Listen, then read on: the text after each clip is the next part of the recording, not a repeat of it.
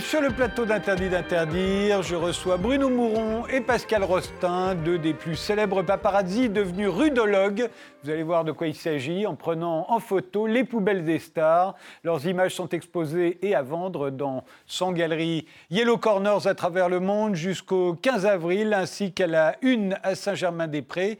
Je reçois également Maboula Soumaoro pour son livre Le Triangle et l'Hexagone et Féloche pour son nouvel album avec le Mandoline Orchestra. Leur tournée s'arrêtera à Paris au Trois Baudets le 30 avril. Et l'on commence tout de suite par notre époque. Qu'est-ce qui la caractérise? Voici la réponse de Bruno Mouron en images.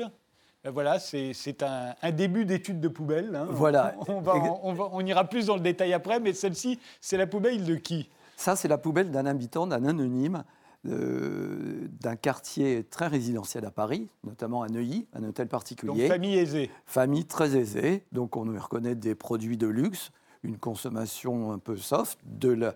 Des, ce sont des poubelles que vous faites sans que les gens sachent que vous, les, vous leur avez volé leur Bien poubelle, sûr, hein, bien parce sûr. qu'on essaie de le faire autrement. Voilà, voilà, sinon il la déguise. Donc, et vous continuez d'être des voilà. paparazzi, hein, vous fouillez dans les poubelles, et, euh, et voilà ce que vous en sortez. Ça, c'est une famille euh, aisée, Ça, c'est une famille aisée. et on va voir la- une famille pauvre juste à côté. Alors là, on voit un peu la différence de produits. Ouais. Plutôt, il y a Lidl, sans, sans les titres. Il y a un ça, c'est le village euh, De l'espoir.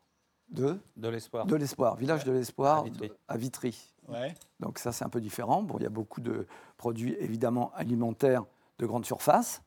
Et puis, euh, comme d'habitude, la petite bouteille rouge euh, qu'on voit. euh, La canette de Coca-Cola la- qui est partout. La bouteille qui est partout. On va 80, voir dans les voilà, photos qu'on voilà, regardera voilà. tout à l'heure, elle est absolument ouais. partout. Ça, voilà, c'est juste un avant-goût. On y revient euh, dans quelques instants. Maboula Soumaoro, votre image à vous, c'est elle. Ayana Kamura, Voilà, Ayana Kamura, Jaja. Jaja. Voilà, elle est française. Elle est française, il faut-il le rappeler, elle est française. Elle est aussi, euh, elle est aussi banlieusarde, elle est d'origine malienne. Elle a du bagou, elle est très critiquée. Elle vend Euh, partout dans le monde. Elle vend partout parce qu'elle représenterait linguistiquement la perdition de la France, alors que c'est l'artiste française, je pense, qui actuellement vend le plus à l'étranger et c'est la nouvelle ambassadrice. Il faut s'y faire. Bon, on s'y fait très bien. Pourquoi vous avez l'air de dire Il y en a qui s'en plaignent? Oui, il y en a qui s'en plaignent, Ah bon? et justement, euh, la façon de parler, le- la culture aussi un peu, euh, comment dire, banlieusarde, l'argot, euh, quelques mots de langue africaine ou quelques mots de, de langue caraïbe. Euh, ben voilà, ça, Écoutez, ça- moi je l'ai vu chanter dans un défilé de mode pendant la Fashion Week, tout le monde applaudissait. hein. Exactement. Ils étaient tous très Mais il y avait le monde entier dans la Fashion Week, il n'y avait Oui, pas que la Bon, France. avait Donc, euh, Et- je- je- j'adore cette petite. Et Nikos Al- Aliagas prononce très bien son nom. Exactement. Donc voilà, il y, a des- il y, a, il y a- il y a des moments comme ça où on n'arrive pas à prononcer son nom, on ne on comprend pas ce qu'elle est. C'est Aya, donc euh, un prénom malien, Nakamura, Japon. Il y a trop de mélange et parfois on ne sait pas quoi en faire. Et moi, j'adore, j'adore cette petite. Féloche, on arrive à prononcer son nom, mais ça ne veut rien dire non plus. Alors, Oui. votre image à vous, c'est elle, Capucine Trochet. Oui, Capucine Trochet, c'est une navigatrice. Et là, elle est sur son petit bateau qui s'appelle Taratari. C'est un bateau qui vient du Bangladesh, qui est entièrement en fibre euh, de jute. Et, euh, et, et cette photo, je la trouve magnifique. Donc, il vient du Bangladesh. Je pense que c'est- elle m'expliquait que c'était. Elle a fait le- elle a traversé les océans, la Méditerranée, l'Atlantique avec. Et dès qu'elle arrive dans des toute seule comme ça, elle n'a pas de téléphone, elle a pas. Elle a juste, elle récupère des trucs. Elle a réussi à récupérer une fois un panneau solaire. Donc pour moi, c'est un on peu voit le panneau solaire. voilà. Et, et c'est une, c'est comme une, une héroïne de, de, de- d'une série. de- je ne sais pas comment on peut imaginer un truc de, de l'avenir. Et c'est l'avenir et c'est l'époque. Avec, on voit cette photo, les, les trucs de récup et l'essentiel. En fait, En elle gros, c'est quand on nous interdira de prendre l'avion parce, Ah ouais. que, parce que ça balance trop de CO2, on voyagera comme ça. Mais surtout, c'est ça. L'idée, c'est ce qu'elle dit, c'est que elle peut pas avoir grand chose avec elle, donc elle a l'essentiel. Et ça fait vraiment penser à l'époque, puisqu'il fallait trouver une, une photo de, de l'époque, un truc qui représente pour moi, même si elle est en avance, c'est quand même une photo, voilà, qui dit ça. Et puis le Bangladesh, c'est le premier bateau du Bangladesh. Elle arrive, c'est complètement fou. Et elle est sur ce bateau comme ça, voilà. Et ça m'a touché. J'ai écrit une chanson sur, euh, sur elle et son bateau qui s'appelle Taratari. Et voilà, et on est devenus même amis parce que Pascal Rostin, votre image à vous, Elle va avoir, elle est très ancienne, on dirait. Là, elle est très ancienne, mais pour moi, pour moi c'est un pont justement parce qu'on demandait une photo de, qui représente l'époque, et moi c'était un pont justement entre deux époques, Ouais. entre le 20e et le 21e siècle. Un personnage qui nous, en tant que photographe de presse, en tant que journaliste, nous a vraiment intéressés, nous a passionnés, et puis. Il est interdit d'interdire, bah lui non, il, il- il- voilà, il- tu, le, photographies en train de fumer des clopes, en train de boire des coups. C'est vraiment, il représente tout ce que nous n'avons plus le droit de montrer aujourd'hui à la télévision, plus le droit de dire. Et d'ailleurs, c'est drôle parce que hier, j'étais sur ma mobilette en train de fumer un cigare. Et il y a un flic qui m'arrête, qui me dit euh, Vous n'avez pas le droit de fumer Et je lui dis Mais il est interdit d'interdire. Il me regarde, je ne pensais pas du tout à, à ton émission, mais pas du tout. Je pensais à un slogan plus an- beaucoup plus ancien, du siècle d'avant. Et le mec, il m'a regardé, il ne comprenait pas. C'est quoi, Mais, interdit d'interdire mais depuis quand est-ce qu'il est interdit de fumer sur sa, sur sa moto Sur ta mobilette, tu n'as pas le droit de fumer. Enfin, tu n'as plus le droit de rien. Et Chirac me fait justement penser au dernier homme politique qui s'autorisait tout. Oui. Et c'est une période qu'on a malheureusement qu'on est en qui est en train de disparaître. Eh bien, commençons.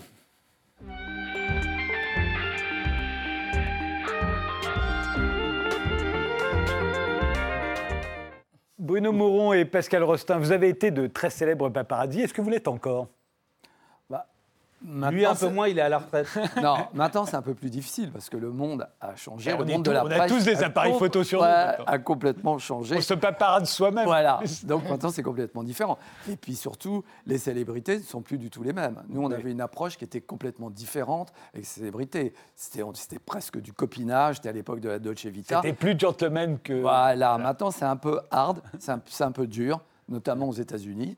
C'est très très dur, où il y a vraiment de la persécution, où il y a vraiment des choses comme ça. Donc c'est un peu différent. Et puis les célébrités sont plus du tout les mêmes. Elles font elles font pas, elles font pas les mêmes folies qu'auparavant. Et puis elles sont Donc, moins célèbres, drôle. on a l'impression. Ah, euh, on, on a eu la chance de commencer à une époque où les gens qu'on photographiait s'appelaient Brigitte Bardot, Grace Kelly, Jacqueline Kennedy, Richard Burton, Liz Taylor. On parle, un peu paradoxal, mais d'une élégance folle, des gens avec une élégance incroyable.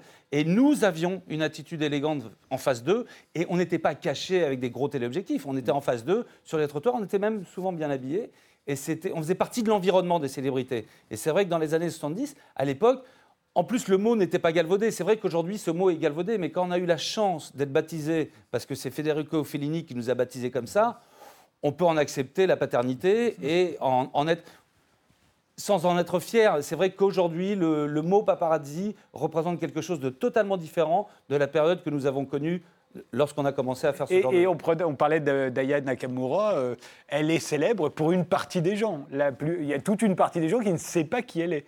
Euh, à l'époque, euh, les célébrités étaient les mêmes pour tout le monde. Oui, bien sûr, mais maintenant, il y a une différence de, de com qui se, qui se font avec, la- avec, le- avec Internet, avec ces, ces- des, médias Oui, complètement ça. différents de l'époque. Ouais. Donc les C'est gens plus segmenté. Voilà. C'est plus Donc, segmenté. Alors passons à votre grande œuvre, euh, euh, commencée euh, il y a 30 ans maintenant, hein, au tout début des années 90. Alors est-ce que c'est parce qu'on vous accusait de faire les poubelles que vous avez eu l'idée de faire les poubelles Non. des stars? Non. Ce qu'on va voir, Non, c'est- pas du tout. C'est l'exposition Autopsie hein, qui a lieu donc dans 100 galeries Yellow Corner. euh, à travers le monde et à la librairie, à la galerie La Une euh, à Saint-Germain-des-Prés. Euh, on va voir votre première poubelle euh, de star, c'est celle de Serge Gainsbourg. Et ben voilà, tout a commencé en 88 avec Serge. Et en fait, ça a commencé par, ça vous paraître incroyable, un article dans Le Monde d'un prof de sociologie de Montpellier qui avait fait une étude sur la société de consommation en France. Et pour ce faire, il a demandé à ses étudiants de collecter les poubelles de 10 familles françaises pendant un an.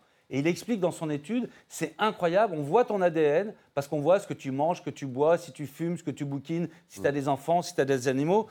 Si, si je fais la poubelle de Frédéric Tadei, sa sœur Sandrine, tout le monde va le reconnaître, parce que c'est vraiment, c'est vraiment ton ADN. Non, on voit bien, on, voit- on- on reconnaît les gitanes Ouais. de Et, Serge et- Gainsbourg. et Gainsbourg, à l'époque, moi je faisais toutes les photos de Serge, donc je passais pas mal de temps avec lui. Et en fait, il avait, euh, il avait jamais ses clés sur lui, parce que bon, dans les vapeurs euh, alcooliques des nuits parisiennes, il risquait de les perdre. Et quand il rentrait chez lui, c'était Fulbert, son maître d'hôtel. Alors je sais pas si le mec s'appelait Raymond ou Marcel et il l'avait baptisé Fulbert, mais je crois qu'il l'avait vraiment engagé parce qu'il s'appelait Fulbert. Et Fulbert lui ouvrait la porte. Et un soir, on rentre, Et en ouvrant la porte, il sort les poubelles. Et là, on a nos deux neurones qui se sont connectés. et on a dit à Serge, on prend tes poubelles. On a piqué ses poubelles, mais avec son accord. C'est le seul qui était au courant qu'on ait pris ses poubelles. Il On ne savait même pas ce qu'on allait faire avec. hein. non, non, non, mais tu mères, il ne savait plus à cette heure-là. Et on arrive au studio et on l'étale comme ça de façon très taxidermiste sur un fond de velours noir. C'est ça qui est très beau hein, Ah, quand on le regarde. oui, c'est Ça fait paradoxal. penser aux accumulations euh, d'Armand. D'Armand, de- Et, De euh, de. voilà. C'est pour ça que depuis, ça a été accroché dans tous les musées, dans toutes les Dans- galeries. ouais, dans le monde Ça a entier. fait le tour du monde des magazines, mais aussi des galeries et des musées. Et, et c'était tellement caricatural des poubelles de Serge qu'on a hésité à continuer. On s'est dit, les gens vont penser qu'on Que c'est truqué. Mais ouais, qu'on l'a imaginé. Et d'ailleurs, il y a un truc qu'on n'a jamais lu. Il faudrait qu'on le lise. C'est un, le- là ça, c'est un scénario Ouais. Ah ouais. qu'il a écrit que personne ne connaît. Euh, ça s'appelle Maison éclose. Ouais. Maison Ah éclose. Et je ne sais pas du tout de quoi ça parle. Alors, il y a du courrier, on voit qu'il y a du rouge à lèvres sur certaines lettres, ça doit être des lettres de fans. ouais, certainement. Euh, Il y a, il y a du, du, du- du pastis sans alcool. Ouais, à l'époque, il devait être en cure. À l'époque, il avait voulu essayer le Pacifique. Et, et en fait, le, le- le problème, c'est que c'était tellement caricatural qu'on a hésité à continuer. Et après, on avait plusieurs problèmes. Est-ce qu'on leur demande l'autorisation? Oui. Surtout pas, ils vont organiser. Ils vont faire, un- Ils vont, faire lisser, de la com. ils vont lisser leur image. Deuxièmement, est-ce que c'est légal? Très important. Reste nullus, chose abandonnée sur la voie publique, c'est légal. Oui, euh, c'est très important de le savoir. Ce que vous abandonnez sur la voie publique n'est plus à vous, Voilà. c'est à tout le monde. Troisièmement, il fallait des gens avec des hôtels particuliers ou des maisons. Oui, parce qu'on va voir, euh, là, le, le prochain, c'est Jack Nicholson. Euh, Jack Nicholson, ça marche parce que vous êtes sûr que c'est Jack Nicholson. Ah bah, est a- alors, dans il y a- il y dans a un des- immeuble, on ne peut pas savoir à qui, à Voilà. qui sont Non, les déchets. Et, et à Los Angeles, c'est très très simple parce que on peut faire un circuit à Star Map.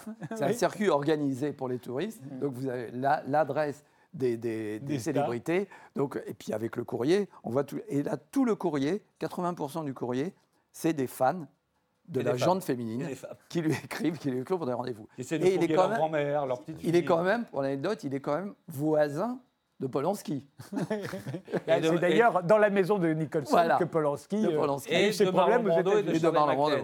C'est-à-dire que si tu vas au 12 900 Mulholland Drive, euh, tu as le 12 900, 12 950 à Charles McLean et tu avais Marlon Brando. Mais elle Et est quand alors, même assez ce qui est raffinée. intéressant quand on regarde euh, euh, ça, d'abord, c'est que, alors, est-ce que vous avez censuré Euh, Il n'y a absolument jamais de médicaments. Voilà, oui, c'est Il n'y a jamais rien de sexuel. C'est vrai. Là, Nicholson, on pourrait s'attendre. C'est vrai. à des- Non, il n'y a Eh rien. ben, alors, paradoxalement, il n'y avait pas grand-chose, mais c'est vrai que pour ce qui concerne les célébrités, parce qu'on a fait d'autres travaux derrière, Ouais. pour ce qui concerne les célébrités, on s'est mis une, une limite, on s'est mis une ligne rouge. Mais juridiquement, de- juridiquement, c'est important pour eux parce que Ouais. si jamais on trouvait une seringue, ça- on pourrait avoir une vision différente parce que ça peut être pour leur chat. ça pourrait- Donc il y a une On peut avoir interprétation. des seringues aussi Voilà, parce qu'on a, parce qu'on on a du diabète, cholestérol. voilà, diabète.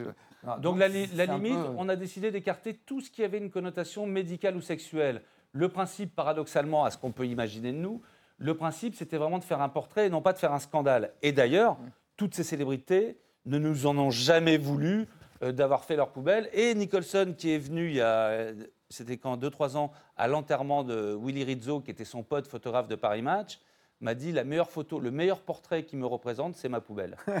On va voir celle de Kate Moss. On va constater qu'il n'y a rien d'illégal dans la poubelle de Kate Moss. Non, il y a un peu d'alcool, mais léger. Alors, juste- il y a des fleurs, et Ouais. c'est ça qui est intéressant, parce qu'en général, il n'y a aucun produit frais. Comme si tous les, toutes les célébrités ne, ne, ne consommaient que des marques. Pourquoi y a-t-il jamais de produits frais? C'était pour une autre, pour une raison différente. C'est au début, quand on l'a fait, on n'arrivait pas à conserver parce que la récolte qu'on faisait à Los Angeles, Ah oui. c'était sur, sur un mois. Donc on ne pouvait pas conserver. Après, on a trouvé le système de les mettre sous, sous vide et de les congeler et les bananes. Donc, ils consommaient quand même des fruits et des pour légumes. avoir Les plus, de, plus de choses organiques. Et puis, il faut, imagi- faut imaginer que lorsqu'on a commencé après la France à Los Angeles, sur inspiration euh, de, faut lui rendre hommage, de Daniel Philippaki, qui était le patron de Paris Match et qui avait trouvé le travail incroyable et qui disait c'est incroyable ce que vous avez fait, c'est Marcel Duchamp, c'est Spoeri, c'est Andy Warhol. Enfin, nous, on était juste ouais, ouais, ouais. ouais. C'est lui qui nous a poussé à aller le faire à Los Angeles. faut imaginer qu'on ramène tout dans des cantines en fer. Je te dis pas en excédent de bagages, c'est le PIB de la Somalie. Bah, Et imagine la tronche du douanier à Roissy quand il ouvrait nos cantines et qu'il voyait des tonnes de poubelles. Le mec, il devenait dingue. On tu va vois. voir la poubelle de Madonna, qui est là. Beaucoup, beaucoup d'eau. ouais, ouais, ouais, Alors oui, mais on ne sait pas, c'est peut-être ses enfants. Oui, ça va être que ça. Euh, comment vous êtes Non, sûr si Madonna, c'est pas les domestiques? McDonald's faisait sa soupe à l'eau minérale.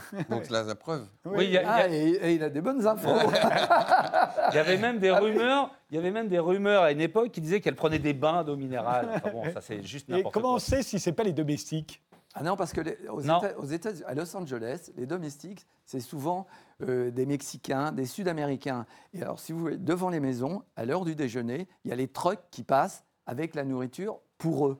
Donc, ils ne mangent pas, ils mangent pas la Nourriture latino. Voilà, latino. Ils Tu vas à Beverly Hills, tu as toutes les, les- les- les- les rues et entre chaque jardin, euh, backyard, enfin euh, à, à l'arrière des maisons, tu as une petite rue de service qui sert aux livraisons et qui sert justement à ce que le personnel vienne, vienne déjeuner sans manger la même chose que. Ah, Tout à gauche, euh, en dessous de- de- du jus de fruits, euh, il y a, on dirait qu'elle a une broyeuse.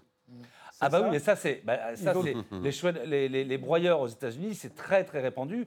Et en Pour fait, qu'on puisse pas lire ce qu'elle Et a, alors, ce qu'elle a le- dé- et alors, ce, détruit. qui a, ce qui a fait vraiment déclencher que- une parution haut de gamme, c'est-à-dire Vanity Fair aux États-Unis, la couverture de Sunday Times Magazine, ça a été publié dans le monde entier, c'est que le jour où on fait la poubelle de Ronald Reagan, qui était président des États-Unis, là. ancien sénateur de Californie, et qui avait encore une maison. Et- euh, ouais, j'ai dit sénateur. Ancien gouverneur de, Cal- de Californie. voilà, celle de. C'est incroyable parce que lui n'a pas de broyeur et il venait de temps en temps. Et nous, on a attendu un week-end qui vienne et tu as. Je me lève. Désolé pour les caméras, mais je suis obligé de me lever. Et tu as. On voit, on voit pas, c'est très flou. Tu as quand même du papier en tête, unité de tête, c'est quoi de service, des fax. À l'époque, c'était des fax. Donc c'est aussi intéressant de- d'imaginer l'évolution. C'est-à-dire que tout ce courrier aujourd'hui n'existerait plus. Parce qu'aujourd'hui, tout ce courrier, on le recevrait par, euh, par mail, sur des écrans. Donc c'est aussi intéressant sociologiquement. Et tu as le nom des gardes du corps, des, c'est des, des Et- et papiers. Qu'est-ce que c'est que ce soutien-gorge là? C'est le lance-pierre de Nancy Reagan. Elle, elle a le droit d'avoir un lance-pierre comme tout le monde. Non, mais c'est quand même assez marrant un soutien-gorge comme ça au Bah, milieu. tu de jettes pas. Tes, oui, oui, oui. tu jettes pas tes vieux, tes vieux soutiens-gorge mais- à la poubelle. Si, mais je le ferai dorénavant puisque je vois que ça se fait dans les meilleures, euh, dans les meilleures Non, mais familles. à, chaque, à chaque fois, on a, on a un esprit archéologique, parce qu'à chaque fois qu'on fouille, qu'on ramasse un truc, on est même nous-mêmes surpris de ce qu'on trouve. Mais On Michael Jackson, par exemple, on a l'impression qu'il lui jette beaucoup moins de choses que les autres. Bah, lui, il consomme très peu. Ben oui. Ça m'étonne quand même qu'il consomme si peu que ça. Peut-être qu'il était uniquement de passage sur 2-3 Ouais. jours, parce que c'est les poubelles hebdomadaires. Il y Ah bah, avait il Brigitte Bardot qu'on a raté. Alors Brigitte Bardot, par exemple, vous la connaissez bien. Euh, Est-ce que vous avez appris des choses? Bah, pas grand-chose, c'est significatif. hein. Elle aime bien les animaux, Ah, elle fume, beaucoup, beaucoup elle de- boit un peu d'eau. Beaucoup comme de tout le nourriture pour les voilà. animaux. Voilà. Aujourd'hui, il y a quelqu'un qui m'a dit j'ai été bouffé chez elle, et, et d'ailleurs, elle va très très bien. Euh, bah, c'est le mec du Parisien, euh, Yves Jéglé, euh, qui fait un, repas- un grand, un grand sujet sur elle. Et il m'a dit j'ai été bouffé chez elle. Elle m'a servi cette pizza là. Enfin, J'ai peur. alors, pas celle-là, parce que celle-là. Non, elle le frolic, Elle j'ai date cru de que c'était- 89. celle-là, elle elle voilà, et le pâté, c'est du fruit. Elle va très bien. Elle va très très bien, mais Avec un elle ne bon voit pas bien. On va voir aussi la, la poubelle de Mick Jagger. Alors, il faut savoir que, vu le succès absolument époustouflant que vous avez rencontré avec cette idée, qu'il faut dire est absolument géniale et dont le rendu euh, est très graphique, euh, très très beau, euh, à partir de ce moment-là, vous êtes parti, vous avez découvert, vous étiez des rudologues, j'ai employé le mot tout à l'heure. La rudologie, c'est l'étude des déchets. Ça vient du, du grec rudos ou du latin rudus, les décombres, les déchets. Et alors c'est paradoxal. Pour- Pourquoi, pour- pourquoi on étudie les poubelles à l'université? Juste, faut imaginer que ça génère des emplois dans des toutes petites sociétés, genre Suez Environnement, Veolia. faut savoir un truc important. On est en plein dedans de grève de, Oui. de poubelles en Ouais. ce moment. On est vraiment dans l'actualité. mais il faut quand même savoir que la Terre produit chaque année 4000 milliards de tonnes de déchets. 4000 milliards de tonnes, dont seulement un quart est valorisé et recyclé. Ah, c'est plus que ça. 9 milliards.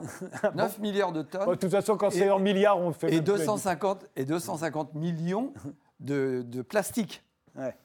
Qui ne peuvent pas se, se Alors, vous avez- désintégrer. à partir de là, moi, c'est ça qui m'a qui m'a frappé aussi. Vous avez fait les, des poubelles de, de millionnaires, là, ce sont tous des millionnaires. hein, Ça, c'est marrant. Mick Jagger, parce qu'on ne le voit pas trop sur la photo.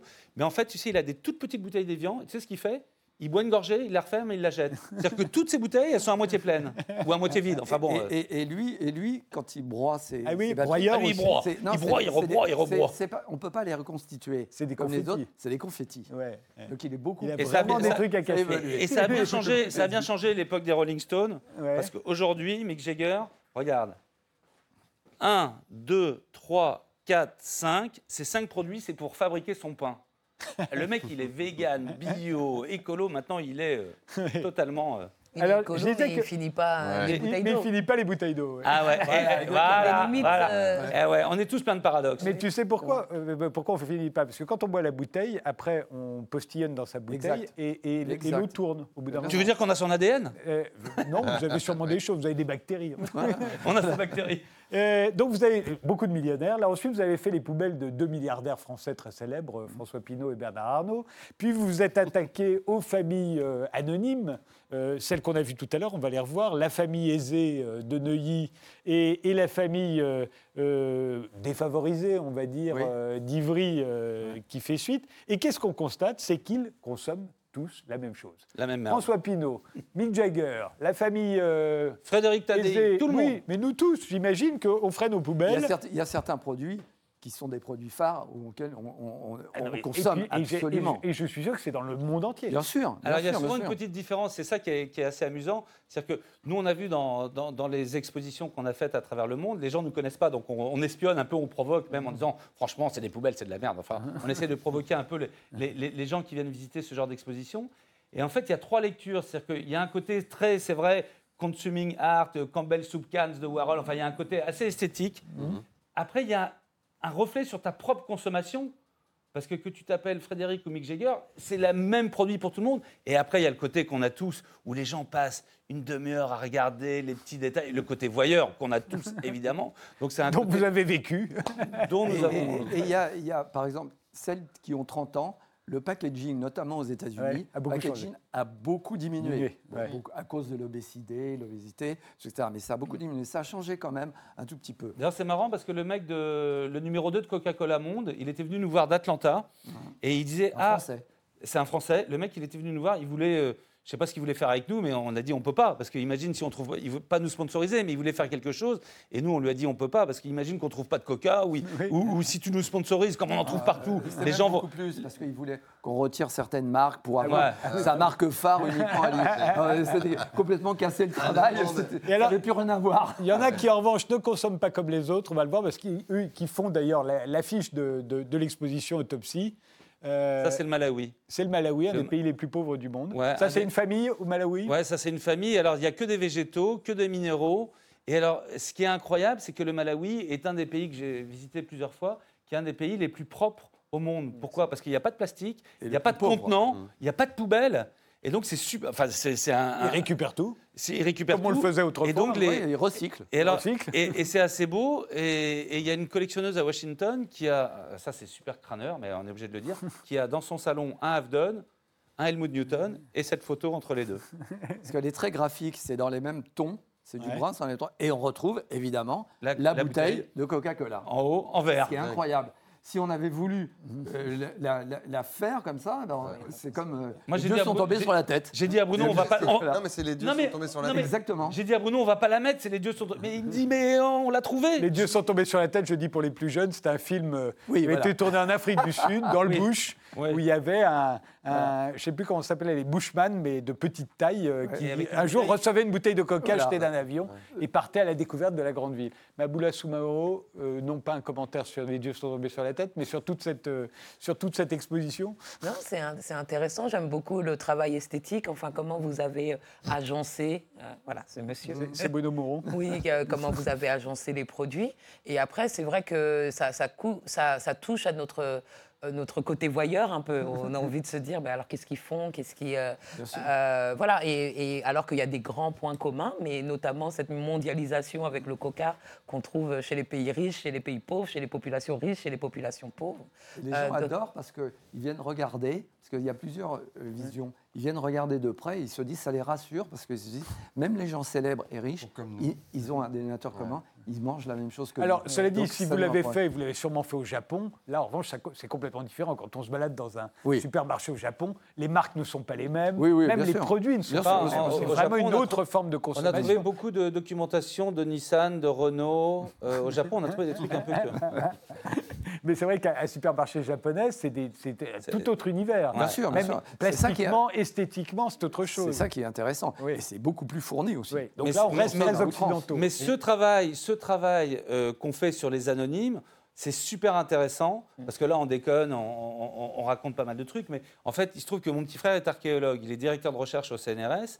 Et quand il a vu le travail qu'on avait fait avec Bruno sur les célébrités, il dit Mais ce que tu fais, c'est mon taf, c'est mon boulot. Mais d'ailleurs, c'était Jean-Paul Demoule, le plus grand archéologue français, voilà. qui avait Voilà. préfacé votre préfacé livre. Quelle mémoire, ce Tadei, il est incroyable. et, et- et Stéphane me dit, mais c'est incroyable parce que ce que tu fais, c'est vraiment mon boulot. Imagine qu'on ait la poubelle de Jules César ou de Napoléon. Il dit, si moi, si j'avais la photo de la poubelle d'une famille Maya ou Inca, j'aurais le prix Nobel d'archéologie parce qu'il est spécialisé sur les peuples amérindiens. Et le CNRS, parce qu'on on- on leur donne toutes les photos, nous ont dit ce travail, on va le ressortir dans un siècle, deux siècles, cinq siècles. Ce sera super intéressant parce qu'eux, ils ne peuvent pas financer euh, ce voyage qu'on fait dans 50 pays dans le monde. Et, et ce sera quelque chose qu'ils vont garder, qui restera peut-être certainement plus que les poubelles des célébrités. Il faut espérer, justement, qu'en voyant ces, ces- ces poubelles, ces photos, ils diront Ah, mais il y avait du plastique avant. Il faut espérer que ça se passe comme papier, ça. du papier. Non, du papier, c'est recyclable, mais au moins du plastique. Ouais, mais le papier, ça va- C'est vrai, le c'est complètement de, de- Et- des et- trucs. et ça serait, ça, serait commencé- fabuleux. Vous avez commencé il y a 30 ans. Oui. Et en vous- 88. Vous continuez. euh, Ouais, on ouais. continue. Et- Là, on vient de et- faire les poubelles de Dieu, là. non, je te jure. Ah oui, de Dieu. De Dieu. Oui, de On ne savait pas comment faire, donc on a dit on va aller. ses cachets. on- non, non, mais du, coup, on s'est dit on va aller voir son envoyé. On, a- on va aller voir à Castel Gandolfo, la résidence d'été des papes. Et en fait, Castel Gandolfo, tu as plein de curés, plein de bonnes sœurs, donc tout est mélangé. On n'a pas pu isoler celle du pape. Donc on a fait un curé, un imam et un rabbin. Ouais. On a fait les trois représentants de Dieu sur terre. Et ben une fois de plus, c'est horrible. Les trois boivent cette putain de marque de boisson gazeuse américaine. Et on apprend quand même, parce que tu apprends toujours quelque chose, qu'en 73, le grand rabbin de New York a été invité à Atlanta par cette firme. Pas pour la recette, pour les ingrédients, voir si c'était cachère ou pas cachère. Donc Dieu s'appelle euh, Ah là CC, là, CC, ouais. enfin, des trucs. Il est là. Non, ça veut dire que tout le ça, ça nous amène à des réflexions et des gens nous apportent aussi des. des- ils nous disent, bah tiens, ça c'était comme ça, c'est comme ça. Donc, c'est À inspirant, chaque fois, en fait. c'est une espèce de recherche continuelle. C'est On inspirant. s'arrête là, on fait une pause. Euh, Je rappelle que l'exposition euh, Autopsie, euh, c'est dans 100 galeries Yellow Corner euh, à travers le monde et à la galerie La Une à Saint-Germain-des-Prés. On se retrouve dans un instant.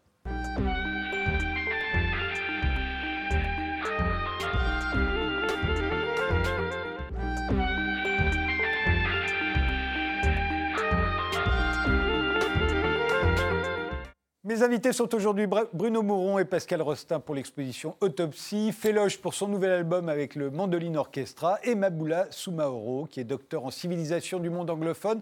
Vous enseignez à l'université de Tours et vous publiez aux éditions de la Découverte Le Triangle et l'Hexagone, sous-titré Réflexion sur une identité noire. C'est de la vôtre qu'il s'agit, hein, vous n'en faites pas une généralité. Exactement. On est bien exactement. d'accord. Merci de le préciser. pourquoi ce titre?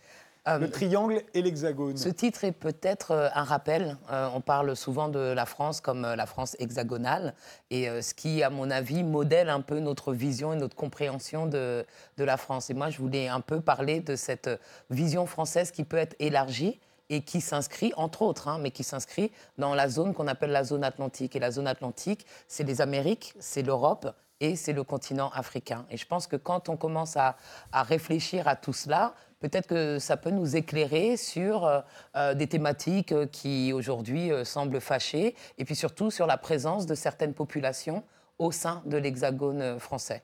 Et euh, votre histoire, dites-vous, s'inscrit dans une histoire et des géographies donc plus vastes que, euh, que votre parcours personnel, mais on pourrait le dire de nous tous. Après nous, hein, euh, exact. aussi bien que nous, le fait que vous soyez noir et Oui, pas nous oui. euh, ne change rien à, à l'affaire. La on est bien d'accord. Euh, on parle euh, euh, de diaspora africaine Oui. et même de diaspora noire, ce qui moi m'a toujours choqué. La diaspora africaine, je comprends, parce que c'est la référence à la diaspora juive. Donc euh, la dias- diaspora africaine, c'est tous les Africains qui ne vivent pas en Afrique Exactement. et qui euh, vivent à travers le monde. Mais parler de diaspora noire, ça m'a toujours choqué. J'ai tort ou pas? Non, je sais non si pas que je ne veux pas qu'on emploie le terme noir, moi j'ai aucun problème à Non, dire non, que je sais une pas si- personne si est noire, je dis pas qu'elle est black, ça me paraît, voilà. Mais en revanche, diaspora noire, je trouve ça bizarre. Mais en fait, c'est un débat euh, scientifique. Euh, Il y, y a des personnes qui utilisent, des chercheurs, la diaspora noire, diaspora africaine, et c'est une question de positionnement. Quand on parle de la diaspora africaine, on va parler de toutes les personnes d'origine africaine, proches ou lointaines, qui sont euh, dispersées à travers le monde et qui peuvent se réclamer de l'Afrique ou qui se définissent eux-mêmes euh, eux-mêmes, pardon, comme africains. Quand on parle de la diaspora noire, en fait, on parle de ce moment de l'histoire où ceux qui ne se sont d'ailleurs jamais définis comme africains qui ont quitté l'Afrique dans le contexte de la traite négrière trans- transatlantique, qui ont quitté l'Afrique euh, en tant que Yoruba, en tant que Bambara, en tant que Djoula, et qui sont devenus noirs. Donc noir, c'est une catégorie plus récente dans, dans- dans- l'histoire. qu'après tout, on pourrait dire que la diaspora africaine, on en fait tous partie, on est tous, euh, nos ancêtres sont tous Exactement. sortis d'Afrique. Exactement. euh, Mais ça, c'est dans le meilleur des, des mondes, puisque Voilà. là, quand on parle de la diaspora, cette diaspora africaine ou le mouvement humain en dehors du continent africain, c'était un moment où personne ne se définissait ni comme noir ni comme blanc. Oui. Donc on peut le regretter, mais aujourd'hui, nous sommes dans un moment de l'histoire très précis. Vous êtes euh, le fruit, euh, cette diaspora africaine euh, est, est le fruit de l'esclavage et du colonialisme, euh, en tout cas pour, pour ceux qui sont là depuis un certain temps. Aujourd'hui, il y a une diaspora africaine aussi qui est là parce qu'elle fait des affaires en Europe. Parce qu'elle est en- Exactement. Voilà, bien entendu.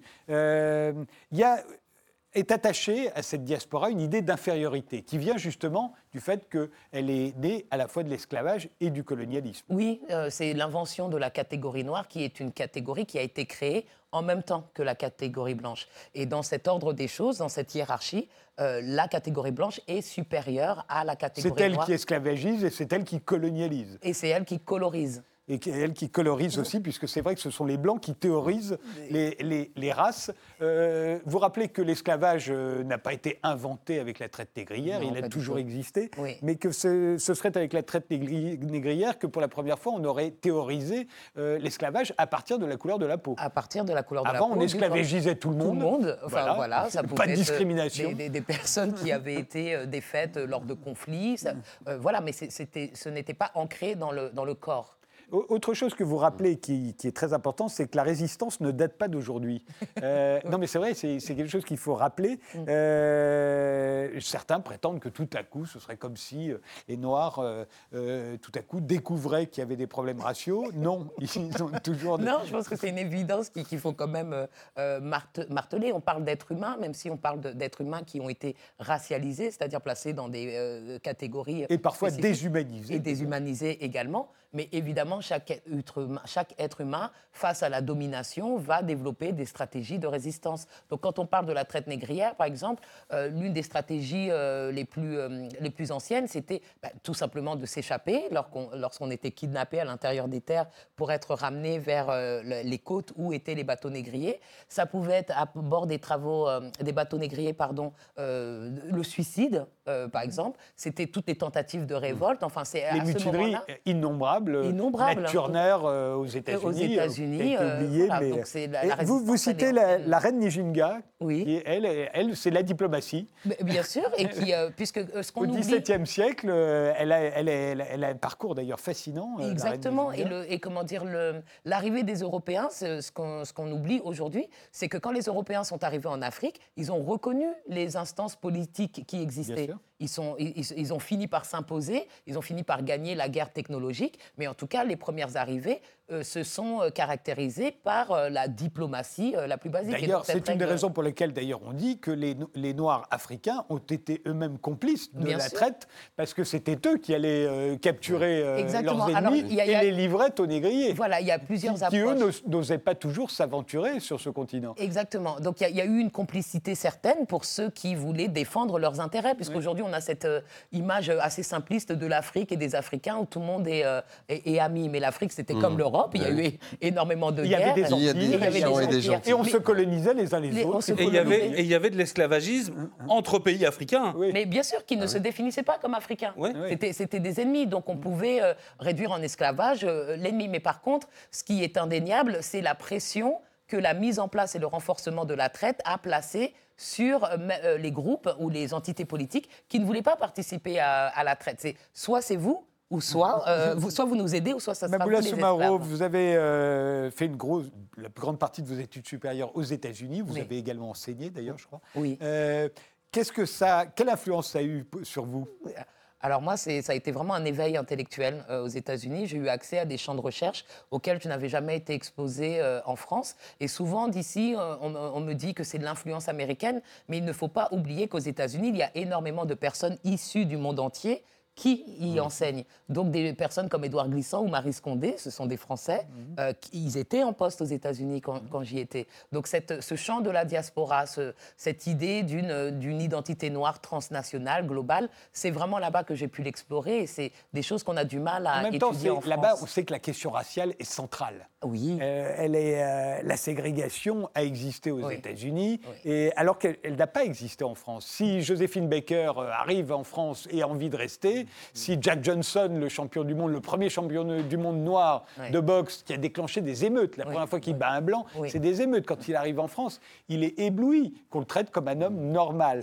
Euh, oui, on pourrait citer aussi tous les, autres? tous les grands jazzmen, Miles Davis, Exactement. voilà, qui arrivent ici, peuvent s'asseoir dans n'importe quel bar, Oui. ils peuvent coucher avec des femmes blanches et ça ne pose aucun problème, etc., etc. Le clown chocolat dont on parle, qui est une superstar en 1900 en France, a des petites amies blanches. Oui. Euh, c'est une superstar, il a des petites amies blanches, ça ne pose aucun problème. Aucun On sait bien que c'est très différent en France et vous y faites allusion d'ailleurs. sûr, c'est Dans la différent, mais c'est Constitution en France, mais on pourrait dire dans, les, dans la culture française, on ne regarde pas la couleur. Aux On ne- États-Unis, c'est la sourd. différence. Oui. Je pense plus sourd, en fait, c'est différent. C'est juste la, ça pointe vers la complexité de, de- de- de cette question raciale. Quand le- tous les exemples que vous avez, euh, comment dire, cités, sont des exemples de personnes noires qui viennent des Amériques. Et là, il y a l'association entre l'identité raciale et la nationalité. Bien sûr. Donc, s'il y a Joséphine Baker, par exemple, qui est une superstar en France, à un moment où il est absolument impossible pour elle d'être une superstar aux États-Unis, Si, mais elle peut être une super- Il y a eu des superstars aux États-Unis noirs qui n'avaient pas le droit de rentrer dans le bar où, ils- où ils avaient le droit de jouer. non, non, c'est vrai. Donc, d'accord. Et y compris à New York, on croit que c'est dans, la- euh, dans le sud. Ah oui, on non, cite non. toujours le cas de Jesse Owens que le Hitler aurait refusé de, à qui euh, Hitler aurait refusé de serrer la main aux Jeux Olympiques de 36. Jesse Owens a dit c'est faux. Il m'a fait un petit signe de la main. Il dit celui qui a refusé de me recevoir, c'est Franklin Roosevelt. Exactement. Il Donc, a refusé de le rencontrer. Donc avec ce voyage, euh, comment dire, à travers l'Atlantique, c'est comme si ces Noirs des Amériques devenaient des Noirs euh, désirables, des Noirs euh, qui sont civilisés et qu'on doit opposer et comprendre aux Noirs d'Afrique ou aux Noirs des territoires qu'on appelle d'outre-mer en France. Et c'est pour ça qu'on n'a pas l'équivalent d'une Joséphine Baker. Et c'est pour ça que tous, euh, les- les- les- toutes les stars que vous avez mentionnées sont des stars étrangères. Moi, ce qui m'intéressait, c'était de savoir des personnes qui étaient noires et qui étaient issues de l'empire colonial français à l'époque, que pouvaient-elles devenir Et est-ce ben, qu'elles avaient le même Alors, degré J'ai envie de de- vous dire, elle pouvait devenir députée. Il y avait des députés noirs, y compris africains et antillais, à l'Assemblée nationale en France au Ex- début du XXe siècle. Oui. Il y a eu un ministre noir dans le cabinet de Clémenceau pendant la première guerre. Bien sûr. Il était chargé, cela dit, d'aller recruter des, des soldats noirs pour faire la guerre. euh, et- Cela mais, dit. mais il était ministre. Non, non, mais, On pouvait, les gardes Bien sûr. républicains se mettaient au garde à vous devant ces hommes-là. Bien sûr, et, euh, ils étaient obligés. Enfin, je veux voilà. dire, c'était les représentants dire des, que, des être- territoires être noir en France. euh, Exact. Mais il y avait quand même cette, euh, une sorte de fossé, une dichotomie entre cette France hexagonale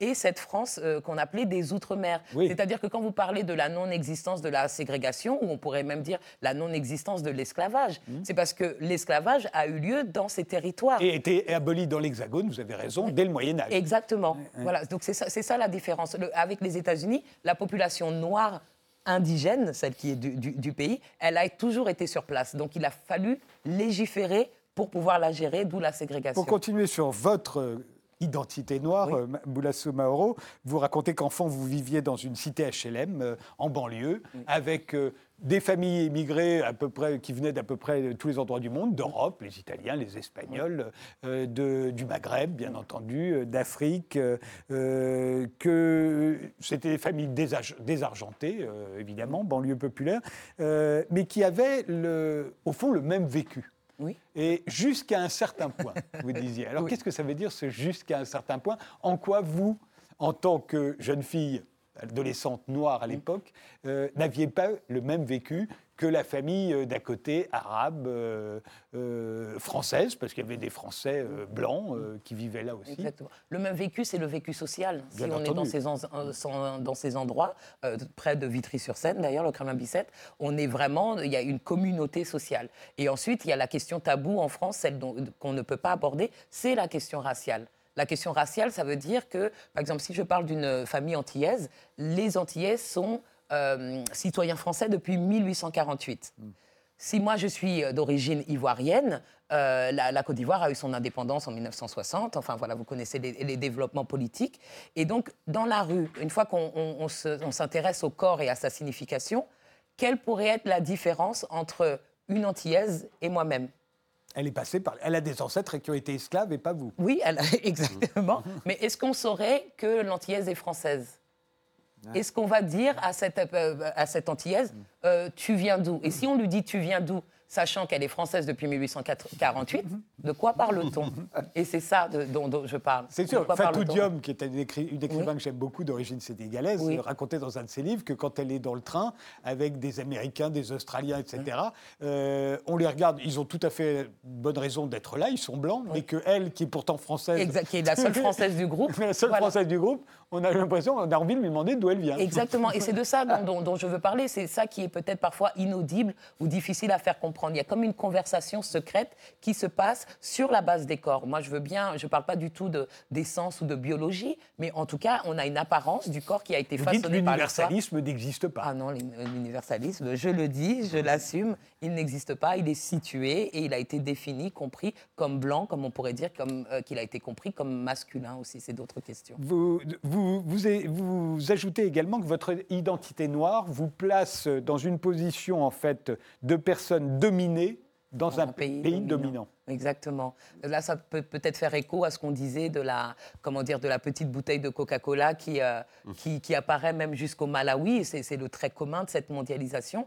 Quand on est noir en France, on fait partie, euh, on- si on est citoyen français, on appartient à une nation riche, à une euh, nation euh, importante qui a un poids militaire, enfin voilà. et Qui fait la police en Afrique, Et qui fait la police en Afrique et ailleurs. Et, et à l'intérieur de ce pays fort, de ce pays dominant, on peut être placé, comment dire, occuper la place d'une minorité qui est dominée de, de- de manière euh, multiple. Sauf qu'on a aussi des attaches et des appartenances ailleurs. Donc moi, si je suis une noire française, je peux me plaindre, je peux dénoncer certaines choses, mais je suis quand même euh, mieux traitée, on va dire internationalement, que quelqu'un qui aurait euh, strictement un, pa- un passeport ivoirien.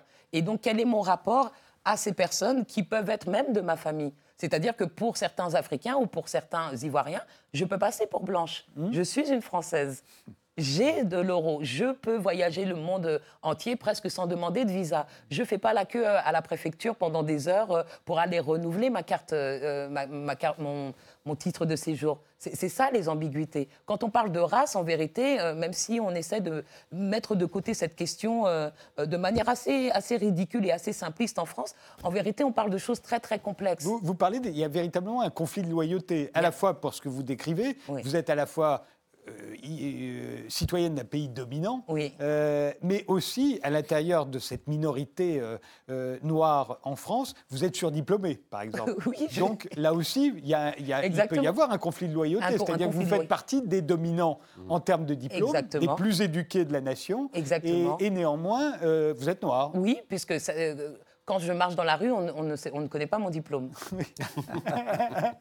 Et ça, c'est un, fait. Ça, c'est l'effet du corps. Après, évidemment que je peux essayer de biaiser. Et évidemment, il y a un doctorat, évidemment, il y a un enseignement à l'université. Mais ça, c'est quand on parle, quand on nous voit, qu'est- qu'est-ce qu'on voit exactement? Qu'est-ce Et qu'on voit? Je vous avez dit, en fait, vous à- dites- si je peux finir, Oui, j'étais venue à l'une de vos émissions il y a, il y a quelques années et, euh, et donc on m'avait dit de me diriger vers la loge et les agents de sécurité euh, m'avaient demandé à plusieurs reprises si j'étais vraiment invitée. Si j'étais vraiment invitée. Est-ce que Pourtant, il y je- avait beaucoup de noirs dans mon est-ce est-ce que, voilà, est-ce que je suis invitée dans le public ou est-ce que je suis vraiment invitée, invitée? J'ai dit non, je suis vraiment invitée pour aller euh, dans la loge. Donc ce moment-là, et Oui. ça ne change rien que l'agent de sécurité soit noir ou arabe, par exemple. C'est là que ça devient euh, euh, des questions de représentation qui nous affectent nous tous. Et, et j'imagine sans arrêt dans une existence, ces, ces petites choses-là, Ah oui. c'est sans arrêt. C'est sans arrêt, c'est c'est quotidien. c'est ce Et, et encore plus quand on est un homme, où en plus il y a les contrôles policiers. Parce qu'il n'y a pas les mêmes contrôles policiers Ouais. sur les femmes. Exactement. Euh, Ou les personnes qui paraissent comme des voilà. femmes. Si vous êtes Donc- une femme qui paraît comme un homme et que vous êtes noir, il vous arrivera la même donc chose. en fait, vous- et c'est pratiquement la conclusion de votre livre, vous avez décidé d'être noir. Oui, ça, ça y est. Voilà. C'est-à-dire- non, mais c'est vrai. Oui. Vous avez décidé d'être noir, c'est-à-dire que euh, vous avez décidé de le, de le, de le- le revendiquer. de le revendiquer, de l'assumer, de ne pas essayer de, me transformer, de ne pas essayer de devenir blanche, ce qui serait impossible déjà Mais physiquement en même temps que vous parlez- et socialement. Euh, vous voyez ce que je veux dire. Et en plus de me retourner vers cette histoire et de me retourner vers ces, vers ces, vers ces occurrences, pardon, qui, et, et de les, de, oui, de d'en être fier. puisque noir comme euh, catégorie, ça a été euh, fabriqué comme une catégorie inférieure. Et moi, je refuse cette infériorité et je, ne- je ne veux pas du tout euh, me lancer, me plonger dans l'aveuglement à la race. C'est pas tu es noir, mais je ne le sais pas, enfin, je ne le vois pas, ce qui est tout à fait faux pour commencer. Mais c'est est-ce que, même en me voyant de manière différente, est-ce que je peux être traité de manière équitable Et tout. en même temps, ce qui vous met dans la position de nous regarder comme blancs. Oui. Et à partir de ce moment-là, on commence à vous faire des procès. Attention. Remarqué. C'est-à-dire Exactement. qu'on va dire, ah bah oui, mais là, il y a indigénisation, Ah, il y a, euh, oui. il y a, il y a décolonialisme, Et- et il y a racisme, il y a communautarisme et il y a racisme. Voilà, donc on prétend ne m'avoir jamais vue ni traitée comme une noire. Moi, je dis juste que ces catégories s'expliquent historiquement. Il y a des noirs et il y a des blancs. Est-ce qu'on peut se parler, faire tomber les masques et se parler honnêtement pour pouvoir dépasser ces catégories au lieu de euh, pla- placer, euh, enfin mettre la poussière euh, sous le tapis et dire il ne se passe rien alors qu'on a des explosions euh, vraiment régulières. Donc Le- dire que quelqu'un est blanc, comme dire que quelqu'un est noir, ça peut aussi, ça pourrait être ne pas, ne pas être insultant. On- le livre s'intitule euh, Le triangle et l'hexagone. Il est signé Maboula Soumaoro et il vient de paraître aux éditions La Découverte.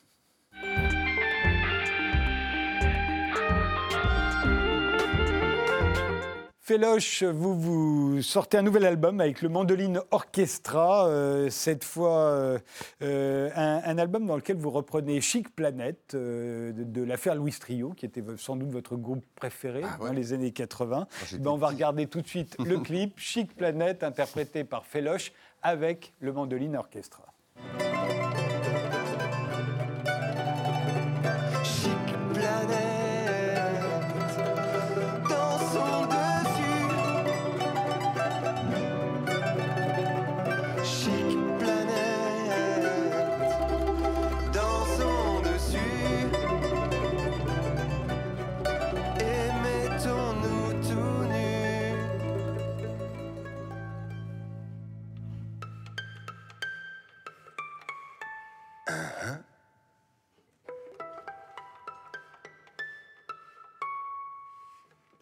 Amis terriens, amis terriennes, regardez la planète sous nos yeux.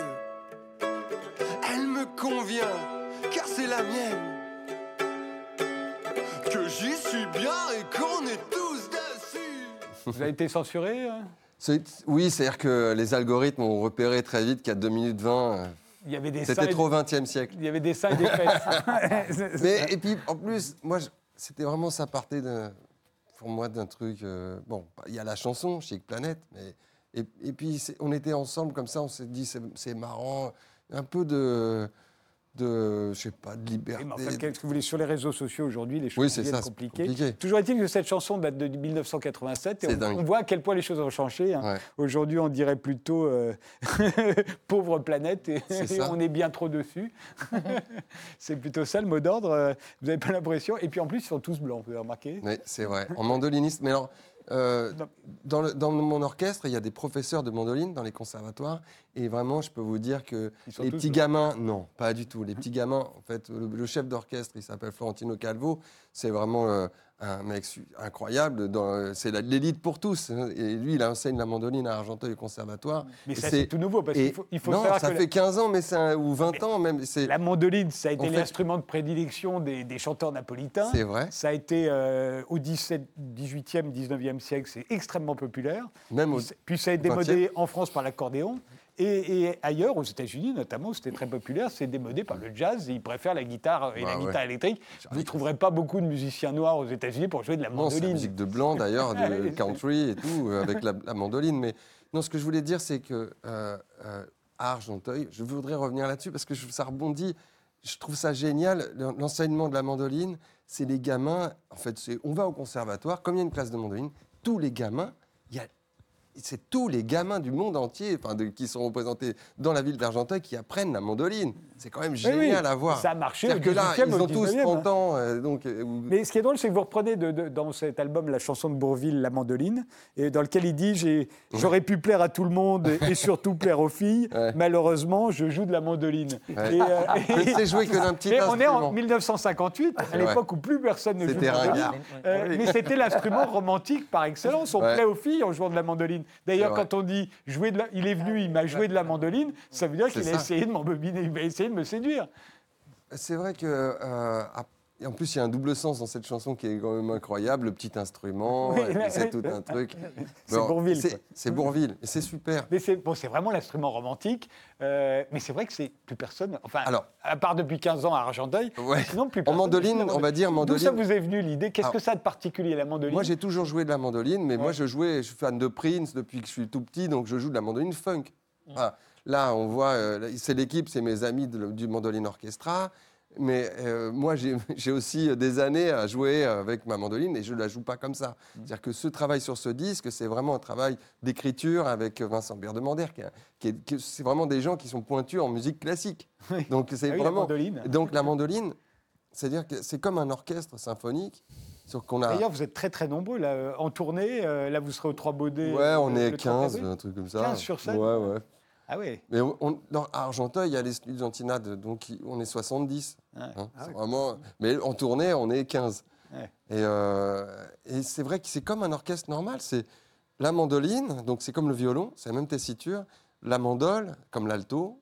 Le mandoloncelle, comme le violoncelle. Et on a, en plus, nous, on a les guitares qui font. C'est un peu la base, c'est un peu les mecs qui nous accompagnent, quoi. C'est pas eux les stars. et donc, euh, ils font office de. C'est un peu la harpe et la contrebasse, euh, qui, dans certains orchestres, comme à Marseille, euh, chez Vincent Berdemander, eux, ils ont une mando basse, quoi.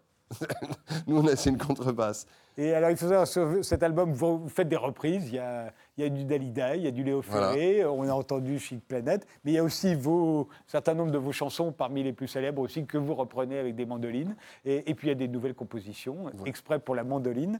Euh, vous serez euh, bientôt en tournée euh, Nantes le 5 mars, Pornichet le 6. Et, et Paris au, au Trois Baudets le 30 avril. Vous serez 15 Euh, au Trois Baudets, on sera même plus, mais je ne sais ouais. pas comment on va se faire, parce que la scène n'est pas très grande. Et on joue deux fois. le trois, Les Trois Baudets, Ouais, souvent, c'est- c'est des, c'est des- des- des chansonniers. C'est ça que je trouvais super d'y aller avec l'orchestre de mandoline, parce que moi, normalement, depuis des années, je joue à électrique à fond. Donc c'est très fort le volume. En plus, j'ai joué dans des groupes punk, donc je sais très bien que je veux du son. Et là, j'ai découvert la délicatesse, la subtilité avec des musiciens qui sont euh, super bons. euh. Et donc euh, j'apprends ça. Et au Trois Baudets, on va pouvoir bien s'entendre. Déjà, c'est pas trop grand parce qu'on a déjà joué dans des gymnases avec l'orchestre, c'était plus compliqué. Là, on va s'entendre sur scène. Et c'est euh, c'est important aussi les Trois Baudets parce que Un mot, Pascal Rostin ouais, Si je peux me permettre, vraiment, euh, parce que c'était mon pote, Gainsbourg, ouais. je retrouve un peu, euh, j'ai envie de dire, Gainsbourg sort de ce corps, parce que je... Ah bon non, je connaissais pas, honnêtement. Ah ouais, honnêtement, euh, Il- Et il aimait la mandoline Non, c'est pas ça. Je, re- je retrouve sa, sa Ah oui. taciturne, sa, sa- sa façon de parler, de chanter dans l'extrait qu'on a vu, que je connaissais pas, et c'est très, euh, c'est très Gainsbourgien pour moi. L'album euh, Féloche on the Modeline Orchestra sort le 14 février. Vous serez en concert au Trois Baudets à Paris le 30 avril et en tournée dans toute la France. Le triangle et l'hexagone de Maboula Soumaoro séparés aux éditions de la Découverte et l'exposition Autopsie de Bruno Mouron et Pascal Rostin. C'est dans 100 galeries Yellow Corner à travers le monde et à la une jusqu'au 15 avril. Merci de nous avoir suivis. Rendez-vous au prochain numéro.